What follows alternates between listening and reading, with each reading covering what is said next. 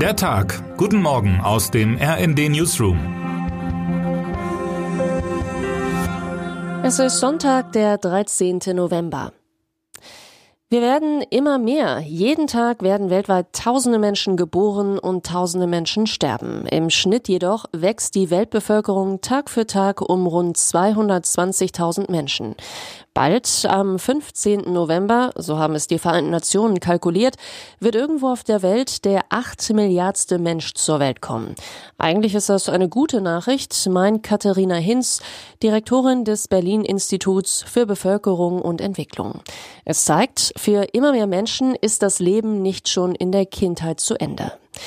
Welches Leben das acht Milliardste Kind führen wird, wie alt es wird, unter welchen Umständen es groß wird, das hängt jedoch ganz maßgeblich auch von dem Ort ab, an dem es aufwächst. Wie unterschiedlich diese Prognosen für Kinder, die in Deutschland, Brasilien, China oder Nigeria geboren werden, ausfallen, das haben Laura Beigel und Ben Kendall aus dem R&D Magazin-Team ausführlich recherchiert.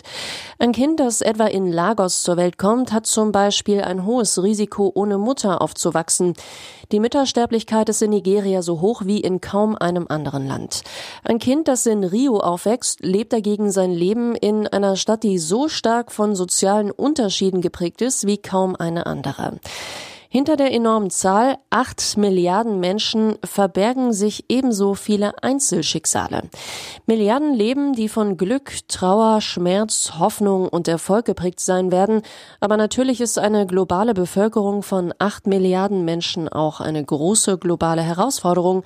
Nicht unbedingt wegen der bloßen Anzahl von Menschen. Nach Einschätzung der UN gibt es an sich durchaus ausreichend Ressourcen, um so viele Menschen zu versorgen. Allerdings müssen diese Ressourcen gerecht verteilt werden. Auch muss durch das Bevölkerungswachstum nicht zwangsläufig der CO2-Ausstoß in gleichem Maße steigen. Fast die Hälfte der globalen CO2-Emissionen würden von den 10 Prozent der Weltbevölkerung mit dem höchsten Einkommen verursacht, während der Beitrag der ärmsten Hälfte zu vernachlässigen sei, erklärt Frank Swiatschny vom Bundesinstitut für Bevölkerungsforschung.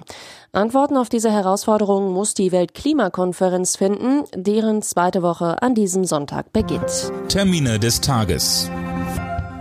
Mit politischen Gesprächen in Vietnam beginnt Bundeskanzler Olaf Scholz heute seinen viertägigen Besuch in Asien. In der Hauptstadt Hanoi trifft er Regierungschef Pham Minh Ching und den Generalsekretär der Kommunistischen Partei Nguyen Phu Trong. Dabei wird es um den russischen Angriffskrieg gegen die Ukraine gehen, aber auch um den Ausbau der Wirtschaftsbeziehungen. Knapp 1,7 Millionen Sloweninnen und Slowenen sind an diesem Sonntag dazu aufgerufen, eine neue Präsidentin oder einen neuen Präsidenten zu wählen. Und die Fußball-Bundesliga verabschiedet sich heute 17.30 Uhr mit der Partie des SC Freiburg gegen den ersten FC Union Berlin in die WM-Pause. Was heute wichtig wird. Am heutigen Sonntag wird der Toten vergangener Kriege gedacht. In Berlin findet dazu eine zentrale Gedenkveranstaltung im Bundestag statt. Bundespräsident Frank-Walter Steinmeier spricht das traditionelle Totengedenken. Und jetzt wünschen wir Ihnen einen guten Start in den Sonntag.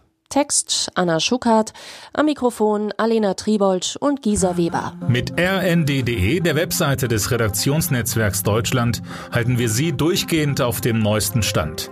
Alle Artikel aus diesem Newsletter finden Sie immer auf rnd.de slash der Tag.